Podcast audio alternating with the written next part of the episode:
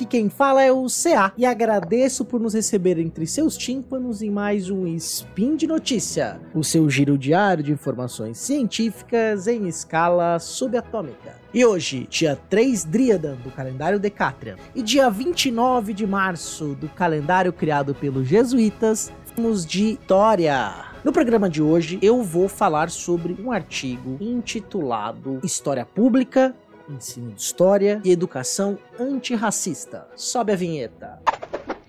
Speed Notícias.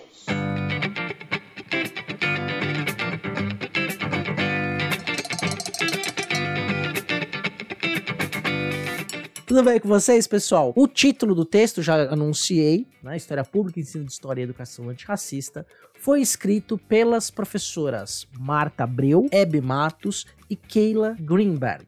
A professora Marta Abreu é da Universidade Federal Fluminense, a professora Hebe Matos é da Universidade Federal de Juiz de Fora. E a Keila Greenberg é da Universidade Federal do Estado do Rio de Janeiro, a Unirio. Primeira coisa que eu vou destacar, né, é que esse texto foi publicado num dossiê sobre história pública, na revista História Hoje, que é uma revista da Associação Nacional de História focada no ensino de história, na qual professores de educação básica, professores universitários, pesquisadores da área de educação publicam seus textos. Né? Então é uma revista bem interessante, bem democrática. E esse foi um dossiê sobre história pública. Já gravei vários spins sobre história pública, vários discutindo essa temática. Inclusive é minha temática de pesquisa atual. Eu trabalho na área de história pública tanto na questão da divulgação científica da história, por meio de podcasts, quanto na análise da produção acadêmica sobre essa área da história, né? Uma sub-área, uma... Na verdade, não chega a ser uma sub-área.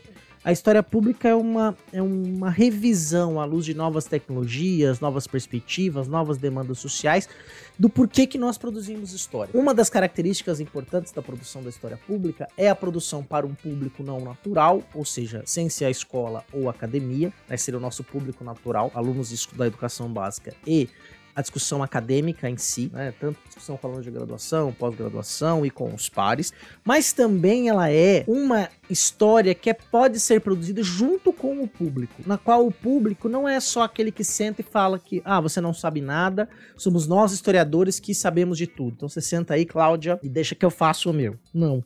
Quando a gente pensa nessa perspectiva da história pública, de produção da história em conjunto, a gente parte do seguinte pressuposto: existe uma cultura de história, todos nós temos essa cultura, a gente se interessa por história em determinados diferentes níveis, seja para um jogo de videogame, num filme, numa música, ou mesmo propriamente dito pelo conhecimento histórico. Esse conhecimento histórico está somado no conhecimento escolar e também no conhecimento acadêmico. E aí, todos nós temos memória. Todos nós gostamos de olhar para o passado e rememorar elementos que talvez nos tragam boas lembranças ou que sirvam para marcar a nossa identidade. Seja ela para termos reparação pelos crimes cometidos ou pelos erros sociais cometidos contra nós, ou seja também para ressaltar a importância que nós temos ao longo do tempo. E aí, quando eu falo nós, eu tô falando justamente de grupos coletivos. E por que, que eu tô falando de grupos coletivos?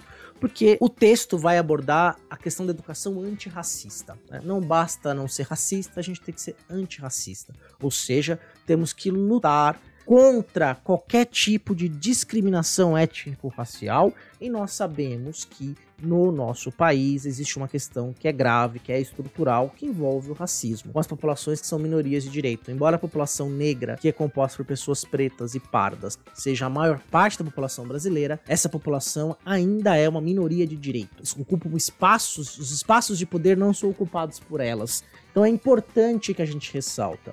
E esse trabalho que está sendo divulgado nesse texto é incrível elas mapearam, né, lideraram uma equipe de pesquisa que mapeou todas as comunidades quilombolas do estado do Rio de Janeiro. Você pode conferir este trabalho a partir de dois sites que vai ter o link no post.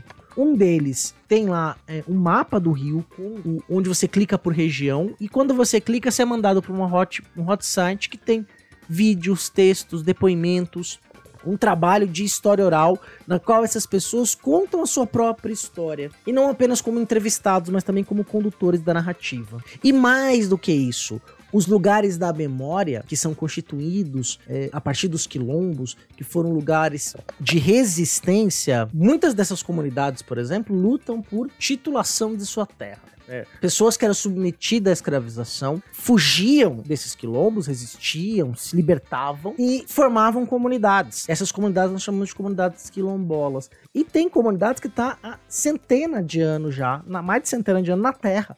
E até hoje eles não têm posse ou propriedade dessa terra. Então eles lutam não pela posse individual, né? Não é a terra do João da Silva, do Manuel, do Miguel, do César, do Alberto, né? É a terra da comunidade, é uma terra com uma posse coletiva. Então existe aí uma, uma luta que é secular no Brasil. É, nos últimos quatro anos nós sabemos que não houve, tudo, todo o processo de titulação foi freado e, parado é, pelo governo federal. E agora é hora de a gente retomar. E essa hora da gente retomar é retomando textos, trabalhos como esse, né, na qual é, as comunidades, por exemplo, construíram um roteiro da escravização, da resistência quilombola, e é o segundo site que você pode acompanhar. Tem um. É, dá pra você fazer um tour que passa pela cidade do Rio de Janeiro, pelo Porto do Valongo, que foi redescoberto há pouco tempo nas obras do VLT no Rio de Janeiro, foi criado um museu lá, passa por lugares de memória, por regiões dessa comunidade quilombola que você tem experiência de visitar. Tem um aplicativo, tem QR Code, ou seja, é e essa história também foi construída junto com essas comunidades. Então é um trabalho de história pública incrível e que pode ser utilizado é, como um estudo do meio, em loco, das pessoas irem, é, os estudantes irem e as pessoas que têm interesse irem ao local, visitar, com guias, com tudo, né, ou com a mediação dos professores, das professoras que vão contribuir nesse aprendizado. E como a gente tem material na internet, se você está muito longe do Rio de Janeiro, está no Rio Grande do Sul, no Acre, em Goiás, ou está numa região que você não consegue visitar essa, consegue fazer o estudo meio mesmo no estado do Rio de Janeiro, você com um acesso à internet você consegue então dar acesso a esses conteúdos, a esta relato da memória aos estudantes, ou você que não está estudando, já se formou, está me escutando aqui agora, pode é, acessar de casa. Então é um ponto muito importante. Quando a gente valoriza a memória das populações africanas que foram escravizadas, né, que são populações brasileiras hoje, né, que é a população brasileira, que foram escravizadas ao longo do, de séculos, a gente está trazendo uma memória que não vai só ressaltar o fato, olha, tá vendo, ele só foi escravizado. Muito pelo contrário, é a gente tentar retomar, e é isso que entra a questão da educação antirracista, quem são essas pessoas? A gente não pode se esquecer que elas são pessoas. Essas pessoas têm história, têm contribuições fundamentais para a nossa sociedade, constroem argumentos filosóficos, sociológicos, históricos, que, tem, que contribuem, né, que são parte do que nós somos.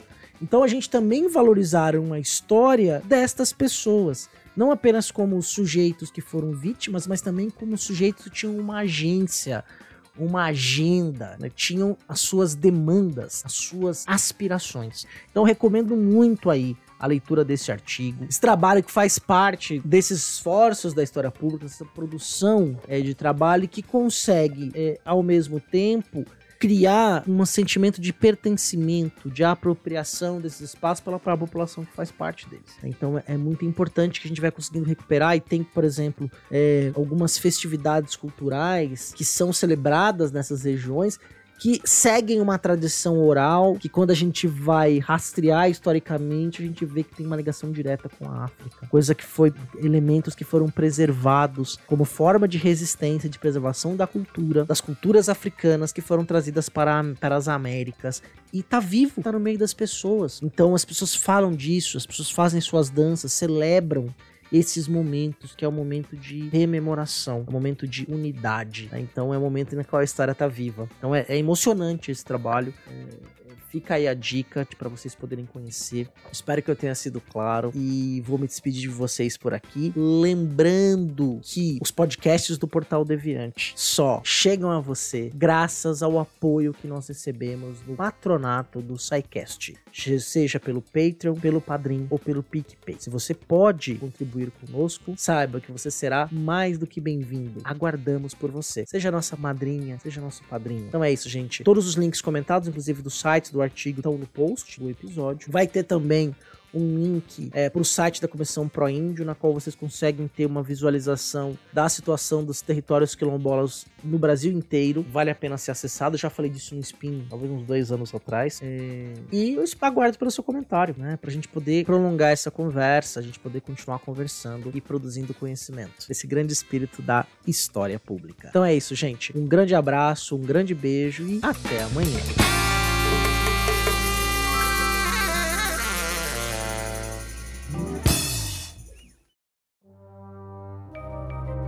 Este programa foi produzido por Mentes Deviantes. deviante.com.br.